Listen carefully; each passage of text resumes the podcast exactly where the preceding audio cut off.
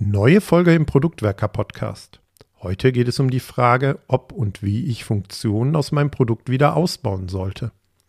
Tim und Dominik geben in ihrer Diskussion offen und ehrlich zu, dass sie in ihrer Tätigkeit als PO Features viel zu selten wieder entfernen und geben Tipps, wie ich das als Product Owner verändern kann.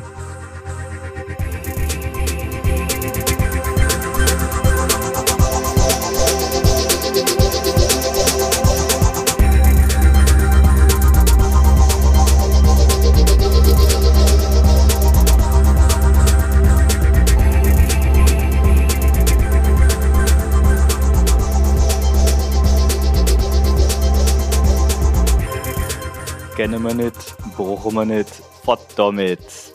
Heute geht's ums Wegwerfen. Wir wollen mal diskutieren, wann und ob man denn überhaupt Features wegwerfen sollte. Also sprich Funktionen aus, dem, aus einer Anwendung äh, oder aus dem Produkt entfernen könnte. Und dazu habe ich den lieben Dominik an meiner Seite. Hallo. Dominik, hast du schon mal ein Feature weggeworfen? Ja, eins. ich habe das ja, auch noch nicht so häufig gemacht. Ist ja nicht so, nicht so oft und nicht so einfach. Aber ich habe tatsächlich einmal ein sogar größeres Feature weggeworfen. Da ging es dann um Terminkoordination, Terminverwaltung. Und äh, ja, der erste Impuls war, das können wir nicht wegwerfen. Das äh, wird ja wahrscheinlich noch von Nutzern genutzt. Dann war der nächste Aktion, jetzt bauen wir erstmal ein Tracking ein.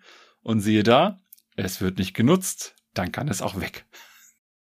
Ja, das ist ja schon mal ein guter Punkt. Das heißt, man muss überhaupt erstmal messen, wie viel Nutzung da ist, bevor man solche Entscheidungen treffen kann. Und darum soll es heute letztlich gehen. Wir wollen einfach mal ein bisschen strukturierter uns dieser Frage widmen und damit ja, zeigen, dass man nicht nur Mut, einen der fünf Scrum-Werte braucht, um was wegzuwerfen, sondern vielleicht auch ein paar Entscheidungsgrundlagen, um solche ja, Entscheidungen zu treffen, die sicherlich im Aufgabenbereich eines Product Owners liegen. Lass uns mal einsteigen. Warum sollte man denn überhaupt etwas wegwerfen? Welche Gründe kann es dafür geben? Ich kann mich ja direkt auch mal an diese Terminverwaltung so ein bisschen aufhängen, die ich gerade eben schon genannt habe. Da war es für uns, wir wollten ein anderes Tool bauen, das mit dem einen Programm irgendwie kommunizieren kann. Und wir wussten, okay, die Termine aus Tool A sind anders aufgebaut als im Tool B. Das heißt, wir hatten eine relativ hohe Komplexität und viele Abhängigkeiten zwischen zwei Produkten. Und natürlich mussten wir auch immer wieder Arbeit investieren, um eben diese bestehende Terminverwaltung irgendwie weiterzuentwickeln. Immer. Das ist immer Arbeit. Und das war für uns damals so eigentlich der Haupttreiber, warum wir gesagt haben, müssen wir nicht unbedingt weiterführen. Also Komplexität und Fragen des Refactorings, wenn ich dich richtig verstehe ja, halt letztendlich der Aufwand. Ne? Also du hast, je mehr Features du in deinem Produkt hast, desto mehr Aufwand hast du natürlich, diese Features einfach auch aufrecht zu erhalten. Weil alles drumherum verändert sich. Das kann bei einer Web-Applikation auch der Server sein, das können die Browser sein, das kann bei einer App das Betriebssystem des Mobiltelefons sein, das können auch andere Schnittstellen sein und so weiter. Aber du musst halt immer Arbeit investieren, um etwas Bestehendes zu erhalten. Und irgendwann musst du dir die Frage stellen, lohnt sich der Aufwand noch? Ja, da habe ich auch ein gutes Beispiel im Kopf. Bei mir dreht sich das darum, dass wir bei einer gewissen E-Commerce-Applikation 32 Sprachen unterstützt haben damals.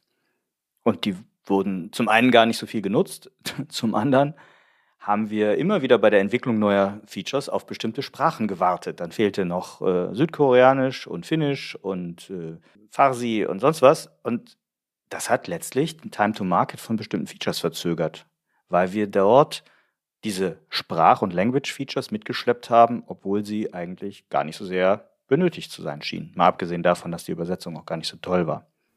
Wahrscheinlich hast du dann auch häufiger das Problem gehabt, dass die Texte sehr unterschiedlich lang sind. Ne? Also gerade je nachdem, welche Schriftsysteme man nutzt, ja. da ist auch relativ viel Testaufwand, wie ich immer gefunden habe. Und ich war immer sehr froh, wenn ich zumindest mal so im äh, westeuropäischen Sprachraum oder so geblieben bin, weil die Sprachen so halbwegs gleich sind, wobei Spanisch schon echt lang werden kann mit den Übersetzungen. Aber wenn du dann auch noch mal Kyrillisch drin hast, wenn du dann mal Chinesisch, Japanisch oder irgendwas anderes an Schriftsätzen drin hast, da muss man sehr genau wissen, ob sich der Aufwand lohnt. Ja, mal abgesehen davon, dass dann bestimmte hm, Webfonts nicht für alle Schriftschnitte und Sonderzeichen äh, brauchbar sind. Also, das sind letztlich ja Betriebsfragen oder Pflegefragen. Ne? Also ich habe ein Feature drin, nehmen wir mal die Sprache als Beispiel, und daraus entstehen Folgekosten, Folgeaufwände bei der Weiterentwicklung vielleicht anderer hm, Features. Was könnte noch ein Grund sein, weshalb wir etwas wegwerfen? Immer wieder haben wir ja auch Stücke unseres Produkts, die einfach sehr alt geworden sind. Also die eine ganze Zeit lang jetzt von uns auch nicht angepasst worden sind, weil es auch vielleicht gerade nicht notwendig ist, was aber dazu führen kann, dass wir alleine jetzt, alleine aus der Softwareseite herausgesprochen, Bestandteile haben, die vielleicht auch unsicher geworden sind. Wo wir vielleicht sagen können, da benutzen wir noch eine ganz alte Komponente eines Frameworks oder ähnliches, weil da waren wir einfach nicht dran, da äh, haben wir auch keinen Bedarf, aber jetzt wissen wir irgendwann, da könnte ein Security-Problem entstehen. Da müssen wir also irgendwann auch mal aus Security-Gründen ran. Nur wenn wir das eh überarbeiten müssen, um bestimmte Security-Probleme zu lösen, können wir uns auch die Frage stellen, brauchen wir es überhaupt, weil wir es lange nicht mehr angepackt haben? Gibt es überhaupt genug Nutzer, die da kommen? Weil lange nicht anpacken heißt ja auch, wir mussten lange keinen Bug mehr dafür beheben. Und Bugs werden ja ganz oft auch dadurch gefunden, dass Nutzer einfach mit dem Produkt interagieren. Hat also auch wieder ein bisschen was damit zu tun mit der Nutzungshäufigkeit sobald ich darüber Zahlen habe, hilft mir das eben auch eher zu erkennen, wann etwas weggeworfen werden sollte. Ähm, was haben wir noch? Hm, ja, Features, die aktiv nicht mehr gebraucht werden vielleicht oder die auch regulatorisch vielleicht sogar verboten sind oder einfach abgeschafft wurden. Das kann natürlich sein. Das ist ja dann sehr offensichtlich in der Begründung. Hm, und natürlich in letzter Form, naja, so wirklich ein bewusster Abbau, also eine ganz bewusste Entscheidung, wir wollen hier schlanker werden. Ich würde mal behaupten, das sieht man am seltensten. Hast du da andere Erfahrungen? Also, dass ein Feature nicht mehr gebraucht wird, kenne ich dann tatsächlich auch noch. Das eigentlich, eigentlich ist das sogar noch ein weiterer Fall, wo ich ein Feature schon mal entfernt habe, weil wir hatten irgendwann mal diese Umstellung mit den SEPA-Mandaten auf einmal. Du hast diesen Wechsel von ähm, der normalen Kontonummer und so weiter hin zur IBAN. Und dann hast du natürlich, brauchst du dann irgendwie Rechner, die das umändern. Du brauchst irgendwie ein Conver äh, Conversion-Tool, das die Sachen konvertiert von dem einen zum anderen Standard und so weiter. Aber das brauchst du halt nur eine gewisse Zeit. Und du musst jetzt auch sagen, ich bräuchte jetzt vielleicht keinen Umrechner mehr von D-Mark auf Euro. Weil der, der Drops ist gelutscht. Dann kann ich das Ding auch rausschmeißen, dann muss ich mich darum nicht mehr kümmern. Gerade wenn ich jetzt irgendwie den Rest auch weiterentwickle. Und dieses, äh, dieser bewusste Abbau, den gibt's dann auch an verschiedenen Stellen. Das kennt man äh, bei Online-Shops zum Beispiel auch ganz oft. Du kannst ja einen ganzen Rattenschwanz an Zahlungsarten anbieten. Und dann baust du den vielleicht ein und dann stellst du fest, nutzt keiner. Ne, also keine Ahnung, dann hast du irgendwie Klarna oder dann hast du irgendeine spezielle Kreditkarte und es nutzt einfach keiner. Du zahlst dafür vielleicht Geld gegenüber irgendeinem Dienstleister. Du hast vielleicht jede Menge Implementierungsaufwand, um das aktuell zu halten oder ähnliches. Dann kannst du auch irgendwann auch überlegen, jetzt schmeiß was raus. Und auch das kenne ich. Also das habe ich aber nicht selber gemacht, das kenne ich nur von anderen. Gut, das heißt, wir so generisch gesagt, wir müssen immer so die sogenannte Total Cost of Ownership im Blick behalten. Also was kostet es uns, eine Funktion langfristig zu betreiben und nicht nur der Einbau selber. Lass uns mal einen Schritt weitergehen. Was gibt es denn für Anzeichen? Also woran würde ich merken, dass ich was wegwerfen sollte? Ich glaube, das wichtigste Anzeichen dafür, dass du dringend was wegwerfen solltest, ist, wenn du merkst, dass du selber und auch viele aus deinem Produktteam keine Übersicht mehr darüber haben, welche Features es eigentlich gibt. Wenn du zum Beispiel auch merkst, dass da aus deinem direkten Stakeholder-Umfeld immer wieder Feature-Requests kommen zu Features, die längst existieren, die längst da sind, aber sie werden halt nicht gefunden, keiner kennt sie, dann kannst du immer noch überlegen, muss ich die anders irgendwo in die Software reinpacken, anders verorten oder aber auch, okay, aber es hat sich bisher nie einer beschwert, dass es das nicht gibt. Vielleicht schmeiße ich es jetzt raus oder ich schaue mir dann eben wieder, wie eben auch schon gesagt, so ein bisschen die Daten an und äh, entscheide dann, ob ich es raus, äh, rauswerfe. Jetzt hast du aber auch gerade das eben das Thema mit den Sprachen angesprochen. Ich glaube, da ist auch noch so ein bisschen dieser Behinderungsaspekt dabei, oder? Ja, also das Anzeichen dafür wäre, ähm, es fühlt sich alles so komplex an. Also nicht nur Spaghetti-Code-mäßig, sondern boah, wenn wir hier ein Feature einbauen, dann ist es nicht so separierbares Ding, sondern das hat da Abhängigkeiten, hier Abhängigkeiten, dort Abhängigkeiten. Und das kann zumindest ein gutes Anzeichen dafür sein, dass wir hier zu viel Komplexität haben durch zu viele Features. Und hier hilft auch ja, ein bisschen ja, Bäume fällen ne? oder Features wegwerfen.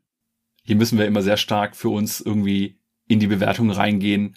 Lohnt sich der Aufwand, den wir jetzt auch betreiben, durch die Komplexität, die wir haben? Also gerade Sprachen ist ein super Beispiel. 32 Sprachen oder noch mehr, das ist ein Riesenakt. alleine bis du 32 Übersetzungen bekommen hast und dann hast du vielleicht nur ein ganz kleines Feature. Da würde ich auch echt immer noch mal zweimal überlegen, ob das alles so relevant ist. Jetzt haben wir ja eben schon festgestellt, dass Feature wegwerfen eigentlich ziemlich selten geschieht oder eher selten geschieht. Was hindert mich denn am Wegwerfen? Was siehst du denn da für Gründe, nicht nur mich, sondern uns alle als Product Owner oder Produktorganisation? Was bremst uns da aus? Ja, ich glaube, da kommen so ganz verschiedene Aspekte zusammen. Und der, der, den ich am meisten auch erlebe, auch in Diskussionen, ob man etwas wegwerfen sollte oder nicht, ist halt, naja, wir können es dem Nutzer nicht wegnehmen oder es könnte ja sein, dass das irgendwer verwendet. Oder auch, selbst wenn es, in meinem Fall waren es dann eben kaum Nutzer, aber selbst wenn es kaum Nutzer sind, da sind halt Menschen drauf, die das gerade verwenden. Was machen wir denn jetzt, wenn wir denen das wegnehmen? Dann sind die ja alle genervt, frustriert, die melden sich beim Support, die schreiben uns äh, E-Mails, ein kleiner Shitstorm, keine Ahnung, irgendwas. Und das hält natürlich unfassbar ab, weil du dann Angst hast vor diesen negativen Reaktionen, die kommen könnten. Du hast Angst gesagt, das heißt, das hat im Umkehrschluss etwas mit Mut zu tun, den ich haben muss, um was wegzuwerfen oder andersrum fehlender Mut oder ja, wenig ausgeprägte Konfliktfähigkeit, vielleicht auch mit Stakeholdern, kann dazu führen. Für mich kommt da noch ein weiterer Punkt dazu, so dieses hey, das habe ich früher mal gebaut, vielleicht ich sogar selber in meiner Rolle. Ein tolles Feature und ich sehe eigentlich so gar nicht, dass es jetzt gar nicht mehr benötigt wird oder zu komplex ist. Das heißt, ich habe da selber so meine eigene kognitive Verzerrung und ja, dieses, ich, ich würde sagen, so Kill Your Baby, dazu gehört auch Mut. Kennst du das so? Ja, ich kenne das vor allem den Begriff äh, Werksstolz, den ich übrigens extrem attraktiv finde als Begriff. Sobald du ein gewisses Leiden mit reingebracht hast in der Entwicklung für etwas, bewertest du es natürlich als noch wertvoller. Ne? Was du geschenkt bekommst, ist nicht so wertvoll wie etwas, das du dir hart erarbeitest. Und wenn du dir ein Feature auch mit deinem Team hart erarbeitest, dann willst du das nicht unbedingt loswerden, weil du weißt, wie viel Arbeit das war, wie viel Stakeholder-Management, wie viel Erwartungshaltung, die du dabei hattest, wie viele Probleme du lösen musstest, all so etwas. Dass am Ende das, äh, dein Feature aber keiner nutzt, ist dann vielleicht auch erstmal egal weil du möchtest eigentlich dich nicht trennen von dem, was du getan hast. Ein schöner Begriff, Werkstolz. Den muss ich mir mitnehmen. Jetzt haben wir ja schon betrachtet, was vielleicht Anzeichen sein können, was uns hindert. Jetzt lass uns mal reingehen. Also nehmen wir mal an, wir haben die Überzeugung getroffen, ja, wir müssen ab und zu was wegwerfen. Was sollte ich denn wegwerfen? Oder ja, wie, wie treffe ich die Entscheidung, was ich wegwerfen sollte? Was für Gedanken hast du dazu? Wir haben ja eben auch schon darüber gesprochen, was so ein Feature einfach kostet. Ne? Also die Total Cost of Ownership. Und wenn ich das sehe, dann muss ich eigentlich wie bei fast allem anderen auch den Wert, den ich durch diese Kosten erzeuge, dagegenhalten. Also welcher Wert wird auf welche Kosten generiert. Und der Wert kann ja jetzt auch etwas nicht monetäres sein, kann ja im Zweifelsfall auch einfach sein, wie sehr wird etwas genutzt. Ne? Also du hattest eben das Beispiel mit den Sprachen. Wie oft wird eine entsprechende Sprache überhaupt genutzt? Und dann würde ich danach äh, primär entscheiden, lohnt sich da eben dieser weitere Aufwand oder nicht. Und das heißt auch erstmal nicht, dass ich sofort etwas wegwerfen muss. Überhaupt nicht. Das kann im Zweifelsfall dazu führen, dass ich äh, zum Beispiel entscheide, ich nehme jetzt mal einfach dann, ich klaue mir jetzt einfach mal dein Beispiel mit den Sprachen, dass ich in einer bestimmten Sprachregion Werbung mache oder mehr Marketing mache oder mehr Infrastruktur bereitstelle, wie auch immer, um zu schauen, kann ich da noch mehr rausholen? Also lohnt sich danach der Aufwand, den ich ja immer noch habe, indem ich einfach versuche, den Nutzen zu steigern. Weil vielleicht fehlt die Kommunikation oder gerade bei Plattformen vielleicht auch die entsprechenden Inhalte. Aber spätestens, wenn die Entscheidung dagegen getroffen ist, dann muss ich mich irgendwann auch davon loslösen, das Feature weiter bezahlen zu wollen, obwohl ich es nicht, nicht nutze. Das ist, ich sag mal, wie ein Abo bei einem Fitnessstudio, wo man nie hingeht. Bin ich bereit, die Kosten weiter zu tragen? Oder will ich das Geld lieber in was anderes investieren?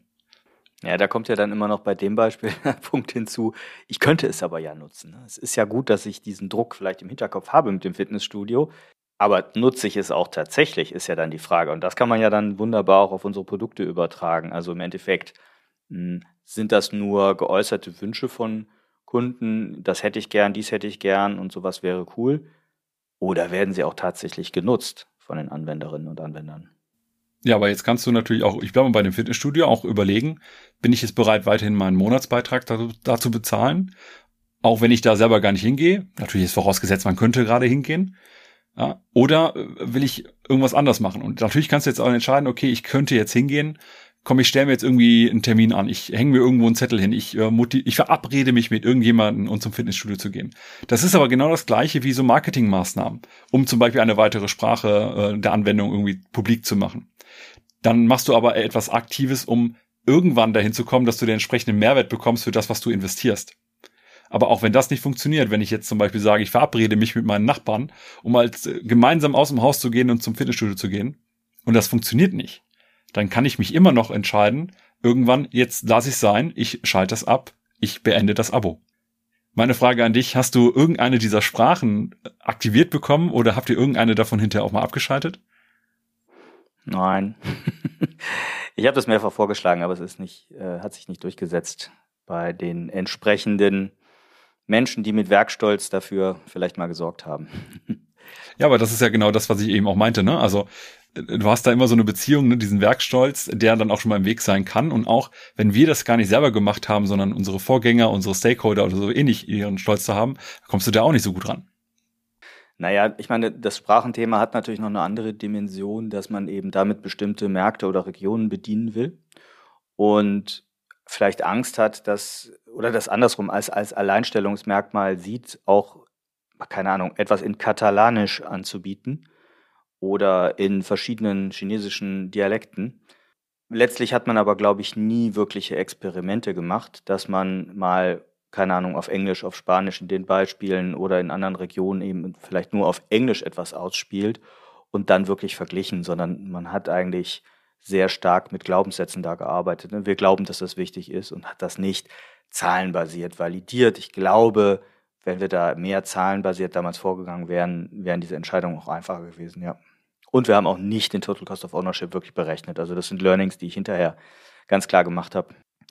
Ich hätte aber noch eine andere Idee, wie man Entscheidungen treffen kann, was man wegwirft. Und zwar, wenn wir uns jetzt nochmal dieser typischen Praktiken wie Story Mapping oder auch ein Impact Mapping bedienen. Also ich nehme mal das Story Mapping als Beispiel. Ich kann ja Story Maps dafür auch nutzen, bestehende Anwendungen zu mappen und wirklich den narrativen Flow durch die Anwendung darzustellen und dann im Body der Map eben auch die einzelnen Features zum Beispiel mappen. Und auch hier wird ja dann priorisiert innerhalb dieser einzelnen Spalte und daran kann ich ja auch sehen, Mensch, wenn da irgendwas ganz weit unten steht, dann ist das vielleicht auch ein Indiz dafür, dass ich ein solches Feature wegwerfen könnte. Und beim Impact Mapping analog, wenn ich ja die Wirkung, also den, den Hebel auf das gemeinsame Ziel betrachte und hinten auf die Deliverables gucke, dann kann ich daran natürlich auch gute Diskussionen zumindest führen mit Stakeholdern und anderen. Mensch, sollen wir nicht hier von den und den bestehenden Sachen äh, auf etwas verzichten? Hm, jetzt lass mal weitergehen. Stell mal vor, wir haben also entschieden, dass wir das Feature A oder B wirklich entfernen wollen. Vielleicht auch ein ganzes Produkt, aber nehm, bleiben wir mal vielleicht einfachheitshalber auf einer Feature-Ebene. Wie mache ich das denn dann? Wie werbe ich denn wirklich was weg, wenn wir jetzt mal bei softwarebasierten Produkten zum Beispiel bleiben? Du hattest ja auch gerade StoryMap angesprochen und ich glaube, die einfachste Möglichkeit, Sachen loszuwerden, ist, wenn man etwas neu baut, sich aktiv dagegen zu entscheiden, bestimmte Sachen auch mit neu zu bauen. Das habe ich jetzt bisher in meiner Karriere auch einige Male gehabt, habe aber das jetzt nicht als Beispiel genommen für, ich habe etwas weggeworfen, weil das eigentlich für mich mehr ist, ich habe ein bestehendes Produkt, das auch danach noch weiter existiert, auch in der Codebasis etc., aber ich habe ein Feature, das ich aktiv entferne. Was ich aber ganz oft habe, du hast irgendwie ein Tool, das meinetwegen auch eine V1, eine V2 und so weiter. Und du machst so mal so ein Tool komplett neu. Weil du auch die, die Codebasis so veraltet ist, dass du komplett von vorne mal neu anfängst oder du baust ein ganz anderes Interaktionskonzept, dass du in dem Rahmen aber auch auch mal ein oder zwei Features weglassen kannst, indem du sie eben nicht neu baust. Und das ist das, was du beim Story Mapping eben auch meintest.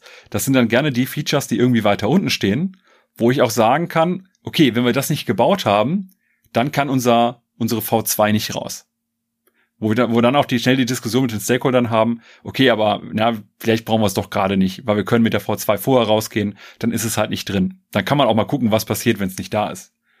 Aber das ist so, glaube ich, die, die häufigste Variante, die ich bisher gesehen habe. Ja, das ist ein schönes Beispiel. Also da, tatsächlich habe ich das auch gar nicht so als Wegwerfen empfunden. Also solche Dinge habe ich auch schon getan. Äh, da bin ich auch Features losgeworden durch den kompletten Neubau von Systemen. Und klar, wenn du Story Mapping anwendest, dann kannst du dich ja immer der Frage stellen, führt dieses Feature zu dem Out oder benötigen wir dieses Feature zu dem Outcome, was wir hier äh, slicen wollen. Und gerade große Unternehmen, die einen sehr komplizierten oder komplexen Online-Shop betreiben, da hat man ganz oft irgendwann die Situation, dass man ein Legacy-System in zum Beispiel eine Microservice-Strategie überführt und so weiter, also eh alles irgendwie neu bauen muss. Und dann bietet es sich massiv an, Sachen dabei einfach rauszulassen. A, um mit dem eigentlichen Thema schneller voranzukommen, aber eben B, auch die Sachen zu entsorgen, die eigentlich eh keiner braucht oder die viel zu teuer sind für das, was sie letztendlich bringen.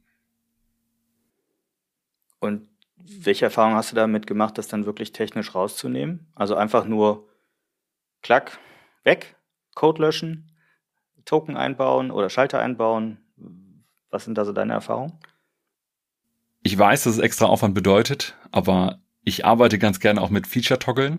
Gerade auch, ich bin halt mehr im Web-Umfeld unterwegs oder auch bei äh, Apps, die immer irgendwie eine Online-Verbindung brauchen, dann auch mal Sachen auszuschalten. Und das kann man natürlich auch mal ein bisschen rabiater machen. Im Web funktioniert das ganz gut. Das kann man auch mal über zum Beispiel ein JavaScript, das, ausge äh, das reinkommt und bestimmte Sachen einfach ausblendet. Und dann macht man, kann man AB-Test machen. Oder auch einfach mal schauen, was ist eigentlich, wenn ich in einem bestimmten Testkreis zum Beispiel, wenn man äh, das regional beschränken kann. Das geht bei dem einen oder anderen System. Und äh, dann schaue, okay, in dem Testkreis mit zehn Prozent meiner Nutzer schalte ich das einfach jetzt mal raus und wir gucken mal, was passiert. Vielleicht meldet sich ja jemand. Und wenn nicht, dann nicht. Dann wissen wir, dass es sehr wahrscheinlich ist, dass sich am Ende auch keiner von den, äh, oder nur sehr wenige insgesamt beschweren werden. Ja, ich glaube, du kommst nochmal jetzt auf den wichtigen Punkt des Messens können oder auch des selektiv an- und abschalten können. Nach meiner Beobachtung fehlt das tatsächlich vielen älteren Systemen. Sowohl, dass man keine Zahlen hat auf der einen Seite und dann sich so denkt, boah, jetzt da noch irgendwelche Zählalgorithmen, Zähltechniken einzubauen in den alten Kram, den wir eh loswerden wollen. Davor scheut man sich. Und eben, naja, so monolithische Anwendungssysteme haben halt in der Regel nicht die Möglichkeit, so ein Feature-Toggle äh, zu nutzen, um was abzuschalten oder für AB-Tests abzuschalten. Also da steckt Aufwand drin, wie du gesagt hast. Und das ist, glaube ich, eine ganz wesentliche Diskussion, die wir da führen müssen an der Stelle. Muss man manchmal sozusagen seine Säge schärfen, um hier so ein paar Bäume zu fällen? Also ist es, sind wir bereit, diesen Aufwand zu gehen? Hängt das so ein bisschen davon ab, wie eigentlich deine Auslieferungsstrategie aussieht, deines Produktes. Also hast du bei einer Web-Applikation ist es relativ trivial. Da greifen die Leute sofort auf dein Produkt zu. Das heißt, wenn du jetzt eine Änderung an deinem Server an der, an der Codebasis und so weiter machst und das durchdeployst, ist es halt live. Und du kannst auch sehr schnell wieder zurückrollen. Bei Apps, egal ob die jetzt auf dem Smartphone sind oder auch auf, mittlerweile auf äh, den normalen Rechner und so weiter, ist das schon was schwieriger, weil du kannst ein Update nicht so einfach machen. Noch schwieriger wird es, wenn du klassische Box-Software hast, die du bei Supermarkt und so weiter kaufen kannst. Weil dann hast du vielleicht gar kein Update, weil du vielleicht gar nicht online bist. Dann hast du diese Kontrollinstanz weniger. Und ich glaube, je leichter du updaten kannst, desto eher kannst du auch bei Legacy-Systemen einfach mal was, ich sag, ausklammern. Und wenn es nur erstmal ist, ein Menüeintrag oder ein Icon, das kannst du noch ganz gut rausnehmen. Die Funktion ist da. Nur der Nutzer kriegt sie nicht mehr aufgerufen und dann kannst du gucken, ob was passiert. Das kannst du auch bei Legacy online gut machen. Bei Box Software würde ich mich das Experiment nicht wagen. Aber bleiben wir mal bei solcher Websoftware. Würdest du den Nutzern das ankündigen oder würdest du es einfach wegnehmen? Das hängt meiner Meinung nach sehr damit zusammen, wie groß die Art des Feedbacks sein kann. Also wie, wie groß der Impact ist, wenn ich das rausnehme. Wenn ich jetzt zum Beispiel sage, ich nehme eine bestimmte Kreditkarte raus bei meinem Online-Bezahlsystem, dann kündige ich das wahrscheinlich vorher an wenn ich irgendwo äh, ein kleines Feature habe, das so gut wie keiner nutzt, dann könnte es sein, dass das in irgendeinem der Release Notes irgendwo mit drin steht, aber nicht besonders groß. Dann kann ich wenigstens sagen, ich habe es doch gesagt. Aber je, je größer und je dramatischer eigentlich auch die Änderung ist, weil ich vielleicht bei einem Rebuild, ne, also bei der V2 oder V3 etwas nicht mitgebaut habe, dann kann es schon sein, dass ich das auch mit kommunizieren muss und vielleicht auch Alternativen anzeigen muss. Was kannst du denn machen, auch wenn es das jetzt nicht mehr gibt? Weil irgendwann hast du ja irgendeinen Mehrwert durch diese Funktion gesehen. Ja, das mit dem alternativen Aufzeigen finde ich einen guten Punkt. Ich musste gerade so ein bisschen an den, an den B2B-Kontext denken, wo ich erlebe, dass es, egal ob auch bei physischen Produkten, äh, dass man sich eher davor scheut, Dinge sozusagen aus dem Katalog zu nehmen oder aus dem Regal zu nehmen, weil das wird doch von den Kunden immer noch nachgefragt. Ja klar, wenn man den Kunden keine sozusagen Migrations- oder Substitutionsstrategie äh, darstellt und sagt, Mensch, du hast, kannst auch hier stattdessen äh, Produkt äh, C nutzen, dann wird er immer weiter Produkt A bestellen. Und klar, dann habe ich eine konstante Nachfrage nach dem vielleicht alten Produkt A mit den gleichen Problemen, die wir eben schon beschrieben hatten, dass es gepflegt und gewartet werden muss. Ist aber tatsächlich für mich im B2B noch mal ein bisschen was anderes als im B2C. Äh, spannende Frage, aber ähm, ich, ich glaube auch, wenn wir uns größere Firmen angucken, ähm, also nehmen wir mal so ein Google oder ein Amazon, ich glaube, die schalten viel mehr Features ab, als wir das alle wissen. Manchmal merken wir es gar nicht. Man merkt bei denen eher, dass, dass sie ganze Produkte abschalten, oder? Äh, das merke ich auf jeden Fall. Hab ich schon geflucht. ich war mal ein großer Fan von Googles Inbox, was ja auch, glaube ich, originär gar nicht von Google kam. Du hast nur einen Posteingang und kannst all deinen E-Mails sagen, bitte tauch erst in drei Tagen wieder auf, tauch erst in einem Jahr wieder auf. Also etwas, weißt du, da kriegst du eine E-Mail für eine Veranstaltung, kannst du sagen, okay, die brauche ich erst einen Tag vorher wieder. Dann taucht die auch wieder einfach in deinem Posteingang auf und du kannst sogar Aufgaben separat dazu packen. Gibt's nicht mehr, abgeschaltet, aber Gott sei Dank die haben einfach diese Zurückstellen-Funktion in normale Gmail übernommen. Also damit bin ich jetzt auch happy. Also ich kann die meisten Sachen trotzdem noch machen. Aber die äh, haben halt dieses eine Produkt dann rausgenommen, weil sie gesagt haben, die Funktion haben wir jetzt in einem anderen Standardprodukt drin. Also brauchen wir eigentlich nicht zwei verschiedene Produktvarianten oder Oberflächen für das gleiche Produkt, weil es waren beides ganz normale Gmail-Konten. Äh, also sogar das gleiche. Ne? Es war einfach nur eine andere View. Brauchen wir nicht beides weiterführen. Aber trotzdem, es hat mich ein bisschen berührt, weil ich habe das auch schon sehr vom Design her gemocht. Wenn ein Posteingang war nämlich leer, dann kam da eine Sonne. so ein bisschen albern, aber es, es sah halt irgendwie schön aus. Dem Man hat Dominik das Gefühl, scheint die Sonne aus dem Postfach. Ja, ähm. ja. so ist das. Ich wollte nochmal auf einen anderen Punkt. Wir hatten ja eben das Thema Feature Toggle besprochen. Das heißt, letztlich steckt da ja hinter einfach mal was abzuschalten und mit Ankündigung oder ohne.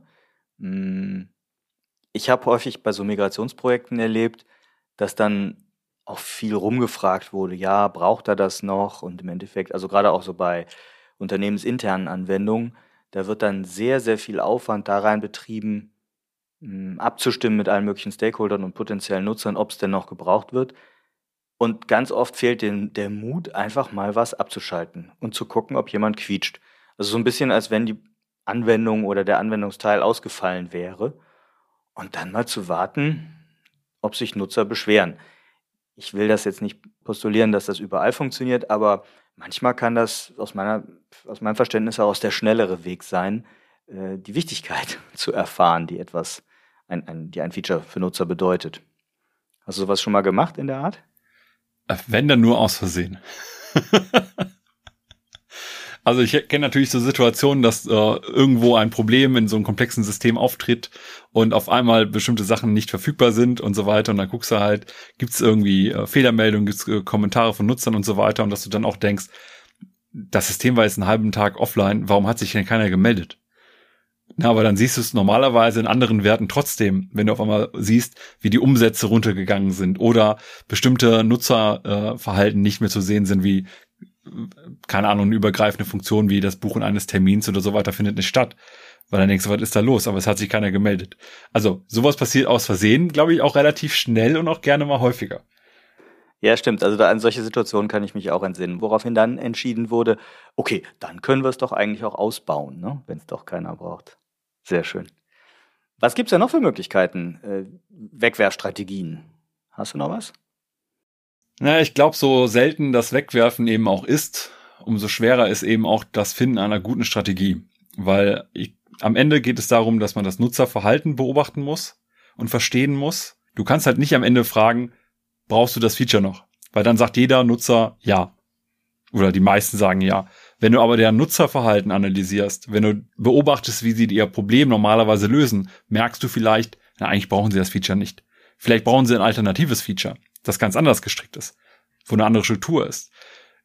Dann brauchst du eine Strategie, klar, aber dann musst du das Neue wahrscheinlich erstmal haben, bevor du das Alte hast und dann musst du die irgendwie auch auf die neue Lösung transportieren. Dann hast du mehr so, ne, wie nehme ich meine Nutzer auf meine Produktentwicklung mit? Auf einmal alles anders. Kennen wir ja auch. Wir erinnern uns 2007 als ich glaube, es war 2007, ne? Office, das äh, Office 2007er mit diesen Ribbons oben auf einmal interagierte und das normale Menü weg war. Boah, haben Leute geflucht. Ich fand's ganz nett, aber ich kenne genug Leute, die gesagt haben, ich will irgendein Plugin, das mir diese alten Menüs wieder hier reinzaubert, weil ich will so arbeiten wie vorher. Und dann musst du natürlich auch mitarbeiten. Und genau bei diesen Änderungen musst du Leute mitnehmen, genauso wie bei ich nehme dir ein Feature weg. Was hältst du denn davon, einfach regelmäßig was wegzuschmeißen? Also im Endeffekt, ähm, um den Wegwerfmuskel zu trainieren. Also pro Zeiteinheit X werfen wir ein Feature weg oder schalten wir ein Feature ab. Meinetwegen mal eins im Monat oder so. Ist das ein gangbarer Weg für dich? Ja, ich glaube, man muss das auf zwei Perspektivebenen sehen. Erstens, wenn wir etwas wegwerfen, sollten wir nicht zu viel auf einmal wegwerfen. Also, weil jede, wenn wir regelmäßige Nutzer haben, die auch regelmäßig das Produkt nutzen, dann können wir die nicht damit über, überfrachten und überfordern, indem auf einmal immer wieder irgendwas wegfällt. Ne? Also wenn ich jetzt weiß, ich habe 15 kleinere Features, die wir jetzt alle ausphasen wollen, dann haue ich die nicht irgendwie pro Woche ein Feature weg. Sondern ich würde das eher strategisch sinnvoll platzieren, vielleicht zusammenpacken, zu bündeln und sagen, okay, dann und dann fallen die fünf Features weg. Aber nicht zu sagen, jede Woche fällt ein weiteres weg, weil dann weißt du irgendwann nicht mehr als Nutzer, was kann ich jetzt von dem Produkt noch erwarten. Das wäre ein Problem. Ob ich jetzt aber auf der anderen Seite mehr muskeltrainierend überlege, ich werfe jetzt jeden Monat ein Feature weg, dann bist du schnell auch bei der Frage, wie groß ist ein Feature? Was äh, ist für mich wegwerfenswert? Weil du ja auch viele Sachen immer wieder anpackst und veränderst. Schmeißt du dann schon Teile weg? Oder lässt du Teile noch drin? Also etwas. Ich glaube aber, es ist sinnvoll, sich regelmäßig, und das kann nur durchaus auch monatlich sein, zu fragen, welches Feature, das wir haben, das wir vielleicht auch vor einer längeren Zeit gebaut haben, könnten wir am ehesten wegwerfen. Es geht mir gar nicht darum, dass man es wirklich wegwirft, sondern dass man aktiv mit seinem Team, mit seinen Stakeholdern gemeinsam mal reflektiert, was von den ganzen Sachen, die wir gebaut haben, erzeugt vielleicht zu wenig Wert. Um dann nämlich im zweiten Schritt zu überlegen, was können wir denn jetzt machen? Sollen wir es wirklich wegwerfen? Oder brauchen wir eine Marketingkampagne oder müssen wir es woanders in der Software positionieren? Müssen wir den Nutzer überhaupt mal drauf stupsen? Keine Ahnung, irgendwas in der Richtung. Und dann kannst du wieder mehr Wert rausholen. Das heißt, die Kernfrage ist, welches unserer Features, das wir in letzter Zeit oder fernerer Vergangenheit gebaut haben, erzeugt uns nach aktuellem Stand eigentlich zu wenig Wert? Das ist ein, eine super Schlussfolgerung, denke ich. Und jetzt mit Blick auf das Ende der Folge könnten wir natürlich zum einen überlegen, was wir aus dieser Folge wieder wegwerfen sollten. Nein, Lass uns nochmal äh, kurz ähm, überlegen, was für einen Tipp haben wir an die Hörerinnen und Hörer? Also wir wollten ja mit dem Thema einen kleinen Impuls setzen, überhaupt mal drüber nachzudenken. Wenn du so ein Ding jetzt rauspicken würdest, was wäre deine Hauptempfehlung? Ganz langweilig, weil ich es eigentlich auch schon gerade eben nochmal gesagt habe. Man muss immer überprüfen, wie viel Wert erzeugt etwas, was ich habe. Und wenn du diese Reflexion nicht hast, dann brauchst du nicht wegwerfen, weil dann ist dir Wert scheinbar vollkommen egal. Du hast auf der einen Seite die Kosten, die kennen auch nicht alle. Nicht jeder kennt die Kosten für einzelne Features, wie viel Aufwand da drin ist. Das ist auch okay. Das kann man im Zweifelsfall irgendwie auch emotional einfach mal schätzen. Ja, wie oft begegnet einem dieses Thema beim Thema Bugfixing oder ähnliches. Aber immer dieses Vergleichen mit dem Wert halte ich für extrem wichtig und immer zu hinterfragen, ist es mir das wert, auch das weiterhin bereitzustellen, weil das eigentlich die gleiche Frage ist, die wir bei jeder Neuentwicklung haben. Ist es mir das wert, das zu investieren, um das zu bekommen? Mein finaler Tipp wäre messen, so als Stichwort. Äh, und messen heißt sowohl Nutzung messen, als auch zum Beispiel messen, wie häufig geschehen äh, oder treten Bugs auf, in welchem Bereich. Also alle Bugs, die ich reinkriege, könnte ich ja mal clustern, um vielleicht damit auch bestimmte Hotspots zu finden, die besonders aufwendig sind äh, oder auffällig sind. Und das zweite ist eben auch, ja, zu messen bei Neuentwicklungen, worauf warten wir immer, äh, ne, das Beispiel eben mit den Übersetzungen und das zu verbinden mit der regelmäßigen Reflexion, die du am, eben genannt hast, vielleicht einmal im Monat, ja, um dagegen zu treten, wo könnten wir denn mal Ballast abwerfen? Prima. Ja, mit den Gedanken und den, dem Impuls wollen wir euch für heute entlassen. Werft mal wieder ein Stückchen weg, kann ich da nur sagen. Danke, Dominik.